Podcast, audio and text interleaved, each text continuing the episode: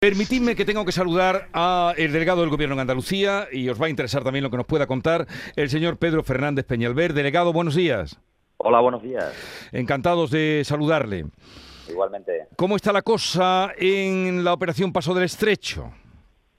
Bueno, pues hasta el momento funcionando con absoluta normalidad. Hoy precisamente me quiero desplazar hasta el puerto de Algeciras para comprobar in situ cómo está discurriendo y bueno, pues después de un fin de semana que ha sido muy intenso en cuanto a la afluencia de vehículos y de, y de pasajeros, que ha supuesto que hubiera casi un 58% más que en la operación del 2019 en cuanto a vehículos se refiere y en torno a un, casi un 45% más en, pasajeros, pues esperamos que este fin de semana sea un poquito más tranquilo.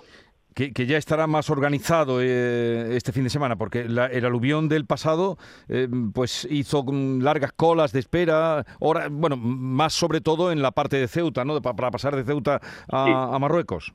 Sí, bueno, yo quiero aclararlo. Eh, en Algeciras, en lo que se refiere a Andalucía, no a los puertos de Andalucía, concretamente los de Cádiz y, específicamente el de Algeciras, ha funcionado como ha funcionado siempre la operación Paso del Estrecho. No hubo en ningún momento una situación de, falta de espacio o de falta de operativos, sino que ha funcionado como, como, como siempre, ¿no? Dentro de la absoluta normalidad y así me lo trasladan absolutamente todas las partes implicadas. Es verdad que es un fin de semana de afluencia porque no olvidemos que este próximo día 8, que, es viernes, la fiesta del Cordero, ha hecho que mucha gente eligiera eh, ese fin de semana precisamente, pero ha, funcionado con absoluta normalidad en la parte que se refiere a, Andalucía y concretamente al puerto de Algeciras. Bien, eh, ¿tiene usted datos mm, absolutos de número de personas que han pasado ya y número de vehículos? Me dice usted que han aumentado los vehículos un 58%, 45% las personas. Eh, ¿Números absolutos tiene? Sí, bueno, estamos hablando hasta 4 de julio, porque a partir de la 11 tenemos los datos referidos ya a hoy, son casi 85.000 vehículos, 85.000 vehículos los que han pasado ya eh, por los puertos de Andalucía, y 340.000 pasajeros, es decir, un aumento, como decía antes, del 58 y el 44% más respectiva, respectivamente. Y es verdad que el 35% de esa afluencia se ha producido en este pasado eh, fin de semana y concretamente no podemos obviar que, los puertos, el puerto de, los puertos de Cádiz, sobre todo Algeciras, aglutinan el 75% ¿no? de esas cantidades que estoy diciendo. Por lo tanto, la verdad que es el lugar donde hay que poner siempre el foco, ¿no? Y donde evidentemente hay que estar siempre con la máxima intensidad y previsión para evitar que haya situaciones eh, de larga espera.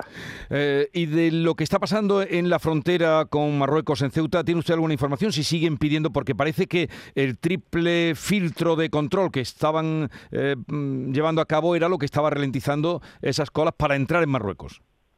Bueno, sí, no tengo más información porque, como usted bien sabe, eso corresponde a la delegación hmm. del gobierno en Ceuta, pero evidentemente mi deseo es que efectivamente se vaya normalizando y que ahí sí que hubo una serie de eh, horas de espera realmente eh, muy excesiva ¿no? Para, para, para los viajeros, los que querían pasar la frontera vía terrestre de ese momento, pues que se recupere y se mejore esa situación y ese flujo que es muy importante ¿no? para evitar ningún tipo de, de colapso. ¿no? Por cierto, que hoy precisamente a las 11 hay un simulacro de situación de emergencia en el puerto de Algeciras, ¿no? Sí, es un simulacro que está, está previsto dentro de lo que es el Plan Provincial de Protección Civil de Cádiz para la operación Paso del Estrecho y lo que se hace fundamentalmente, bueno, pues entender que haya una situación que no se ha dado hasta el momento de que hubiera una situación de, lleno absoluto de los eh, aparcamientos, ¿no?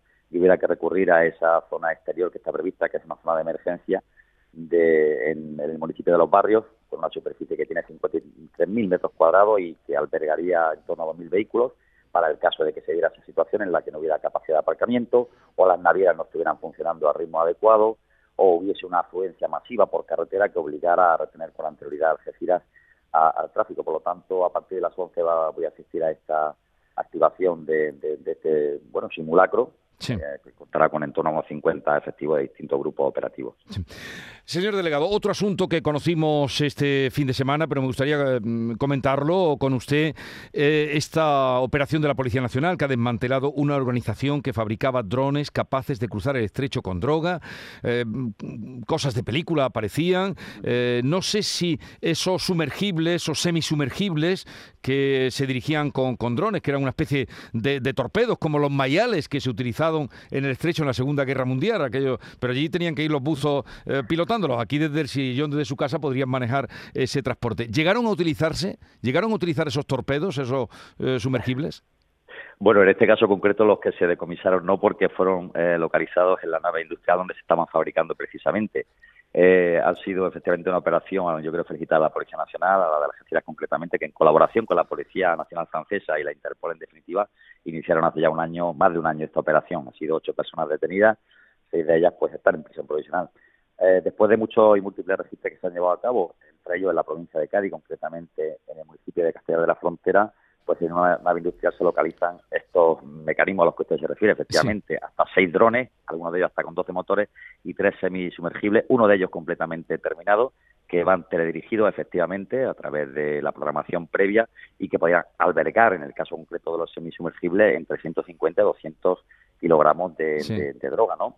Y también importante vehículos con doble fondo que se fabricaban y se hacían en esta misma nave industrial y que podían albergar incluso en algunos de los casos, en el caso de los remolques, hasta 800 kilos de droga. Por lo tanto, ha sido una operación muy minuciosa y que ha dado con una serie de mecanismos y medios que evidentemente de cada día son más sofisticados y más difíciles de, detectar. desde luego que sí. Eh, debe ser mucho, o es mucho el dinero que se mueve como para hacer esas inversiones. Pero eh, me decía usted que, claro, estos no se han llegado a utilizar, pero ¿saben si eh, en la investigación mm, han llegado a probarse esos, esos torpedos, esos sumergibles? Los, semisumergibles no tenemos constancia, sí con respecto a los drones, que precisamente el hecho de, uh, de ser alertado a la policía y la Guardia Civil, el Servicio de Vigilancia Aduanera, observar que había un, exceso operativo con un exceso de operativo con drones vinculado a la droga, ¿no? Para traerla desde Marruecos y por lo tanto se investigaron después de estar el origen de la fabricación de estos drones que son muy especiales, muy específicos y con una alta tecnología que permiten y tienen autonomía hasta de 30 kilómetros y permiten albergar pues, pesos importantes, ¿no? De en torno a 15 y 20 kilos que, que lo llevan efectivamente dirigido desde, desde África hasta España para después a, también suministrar, que era lo importante, a, a bueno, pues a, a lo que son eh, mafias no solamente asentadas en España, sino en el resto de Europa también. Pero claro, eh, demostrar, bueno, esto está en proceso, ¿no? Pero eh, una persona que fabrica eso, ¿qué delito comete? Pues sí, sí comete delito porque hay un seguimiento muy específico, ya le digo, hay escucha, aquí he jugado de, de tanto de Algeciras como la Fiscalía Antidroga de, de, de Algeciras han hecho el seguimiento y se sabe cuáles son los contactos, para qué se hacía el encargo y para qué se utilizaba y algunos de los vehículos que a los que se hace el seguimiento son precisamente los que se incauta importantes eh, cantidades de, de, droga, ¿no? Precisamente mm. los dobles fondos que se fabricaban en el lugar, por lo tanto se está trabajando para una organización criminal eh, destinada lógicamente al tráfico de droga y para la ocultación de la misma. Es decir, si hay, lógicamente yo no soy juez ni voy a, sí. a, a, a, calificar qué pueda ser, pero evidentemente quien fabrica para una organización criminal previo encargo específico y para una eh, para un objetivo concreto, que es el tráfico de drogas, pues evidentemente que duda cabe que forma parte de esa organización criminal. Uh desde luego nos, nos eh, unimos a la felicitación que usted hacía a la policía, porque viendo todos esos aparatos y esos cacharros y, todo lo que han encontrado, eh, lo que han evitado ¿no? con, abortar esas operaciones. Bueno, una cosa, señor delegado, como representante del Gobierno de Andalucía,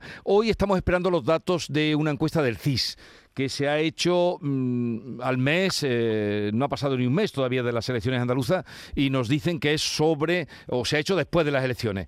Mm, ¿No es habitual que se haga una, una encuesta tan, tan pronto, sí, o, o, con qué sentido se, se ha hecho?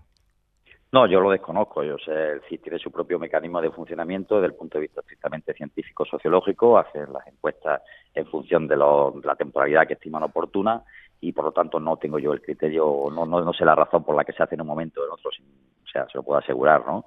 Eh, lo importante es que la ciudadanía tiene el derecho a conocer, y en este caso a través de un centro que es nacional y que por lo tanto es público, eh, cuál es no solamente la opinión desde el punto de vista político, sino en general, ¿no? De las situaciones que a una persona a diario le afectan y que se debe de conocer y es importante que la opinión pública y el propio gobierno conozca cuáles son las preocupaciones fundamentales que, tiene la ciudadanía en un momento determinado. Bueno, pues quedamos a la espera de esa encuesta. Y algo más. Eh, Abengoa.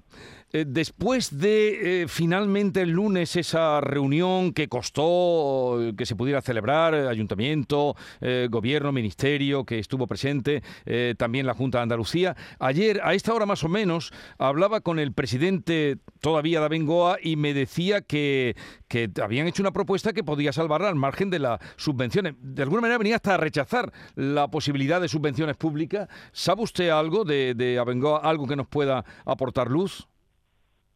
No, yo lo único que le puedo reiterar es la, implicación del Gobierno de España y que hoy mismo precisamente se van a poner a disposición ya los nombres de las personas que van a conformar ese eh, grupo técnico de trabajo que se va a unir a las de la Junta de Andalucía y por supuesto a los representantes de la, de la empresa para empezar a trabajar ya de inmediato para buscar la solución más favorable y ojalá que, exista esa solución a la parte operativa de Abengoa, que habrá que acotarse y decidirse cuál es por parte de, de, los expertos que van a estar trabajando y que conocen mejor que nadie la dinámica de una empresa, que en este caso es un grupo empresarial donde hay muchísimas filiales con distintas operativas y distinta situación desde el punto de vista contable y financiero y que en ese sentido pues tendrán que... yo creo que la noticia lo importante es que van a trabajar ya de inmediato que las administraciones van a estar colaborando junto a la empresa y que el objetivo final es salvaguardar los eh, cientos de puestos de trabajo que dependen de las distintas filiales de Amengoa. pues Pedro Fernández Peñalver, delegado del Gobierno en Andalucía, gracias por estar con nosotros. Que vaya bien esa eh, jornada hoy en Algeciras con el simulacro a partir de las 11 de situación de emergencia en el puerto, un puerto tan transitado ahora durante todo el verano, que vuelve a sus tiempos de, mayor actividad eh, prepandémicos. Un saludo y buenos días. Un saludo, buenos días. Adiós.